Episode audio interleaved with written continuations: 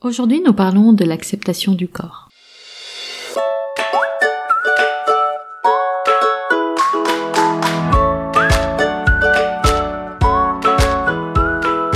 Vous écoutez Boom, le podcast qui vous propose des alternatives nuancées à l'injonction au développement personnel. Hello les amis, je suis Nadia Fiolnouri et durant les dix dernières années, je me suis passionnée pour les méthodes de développement personnel. Et ce que j'ai réalisé, c'est qu'il y a des injonctions et des généralisations qui peuvent être mal interprétées au point de vous causer de la souffrance, frustration, culpabilité, dépréciation de soi. Mon challenge avec ce podcast est de vous donner un condensé d'outils pour réfléchir à comment vous pouvez appliquer ces idées nuancées, peu importe la saison de vie dans laquelle vous vous situez. Ces derniers temps, j'ai fait beaucoup de recherches et de réflexions au sujet du corps et de l'acceptation du corps. Je vais vous raconter comment ça a commencé. Bon, comme toutes les femmes, j'imagine que le sujet du corps fait quasiment partie de la construction de notre identité. Consciemment ou inconsciemment, on grandit avec cette idée normative. À quoi nos corps doivent ressembler, comment les habiller pour ne pas être trop dans la provocation, mais un petit peu quand même, pour être attirante. Et l'autre jour, je passais devant la pharmacie en bas de chez moi avec mon fils de 6 Il s'arrête et me pose une question. Maman, pourquoi la dame sur l'affiche est nue? Oui, effectivement, pourquoi? L'affiche en question était une publicité pour un soin. J'ai fait deux constats. Le premier est que personnellement j'ai arrêté de remarquer ces affiches, par habitude, par lassitude, ou peut-être aussi pour éviter de m'énerver. Le deuxième constat est que quand on habite sur Terre depuis seulement six ans, la question mérite d'être vraiment posée. Alors la suite de mon histoire, c'est qu'il me fallait une réponse. L'affiche en question est une publicité pour un soin.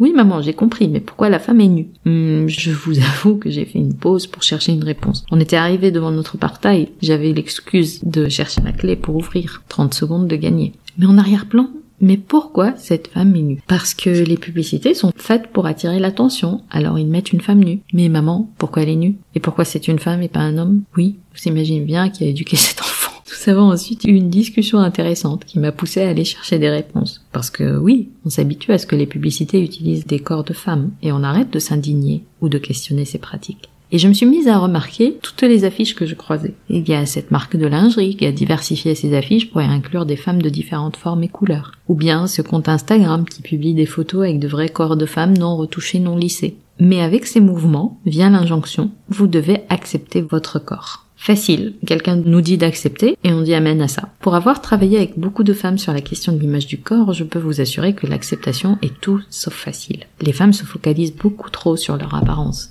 Et je vais vous dire, c'est parce que c'est une construction sociale. Je ne dis pas qu'il ne faut pas prêter attention à son corps, mais je parle ici de la dépréciation de soi et du corps. Il n'est jamais assez ceci quand il n'est pas trop cela. On s'identifie en réalité à une norme ou à un idéal photoshopé ou filtré la plupart du temps. Des corps parfaits sur les magazines ou sur Instagram et on se torture. Est-ce que je ne suis pas trop ceci ou pas assez cela? On oublie une composante essentielle, le lien entre ce que nous pensons et ce qui se passe vraiment. Comme si notre mental harcelait notre corps. Sans oublier les magazines et leur pléthore de régimes amincissants, des régimes qui ne marchent pas, qui se basent sur la privation, bonjour la frustration, qui poussent aussi à classifier les aliments de façon très binaire, de catégories, bon ou mauvais. Mais c'est quoi un corps parfait? Je dois vous l'avouer, je ne sais pas. Il y a tellement de choses intériorisées sur ce que doit être le corps, surtout celui des femmes. Mais il y a aussi ces notions que j'ai apprises dans mon travail avec les femmes. Il y a en fait deux notions clés.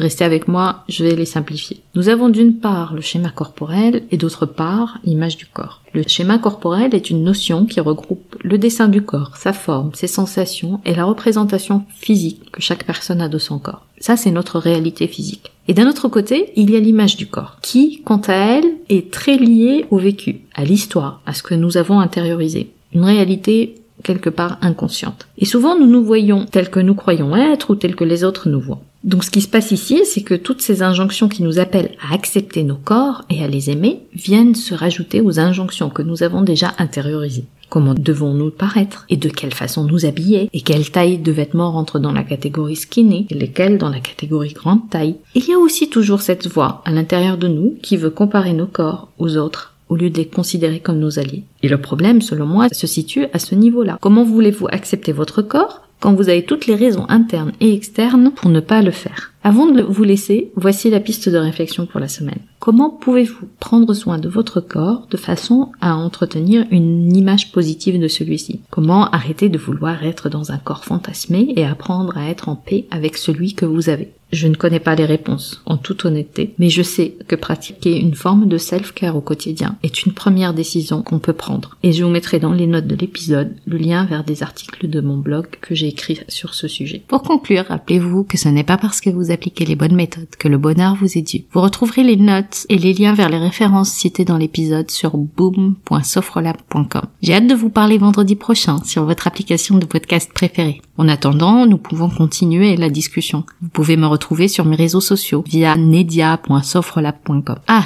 juste une dernière chose. Je compte publier des épisodes supplémentaires en bonus de façon moins régulière. Le meilleur moyen de vous assurer de ne rater aucun épisode est de vous abonner sur la plateforme de votre choix pour recevoir une notification à chaque fois que je mets en ligne un épisode. Et si ce podcast résonne en vous, vous avez plusieurs moyens de le soutenir, juste en en parlant autour de vous, en le partageant sur vos réseaux sociaux ou en mettant 5 étoiles sur Apple Podcast et un petit commentaire. Ça fait toujours plaisir. Un grand merci pour votre soutien et à très vite sur Boom.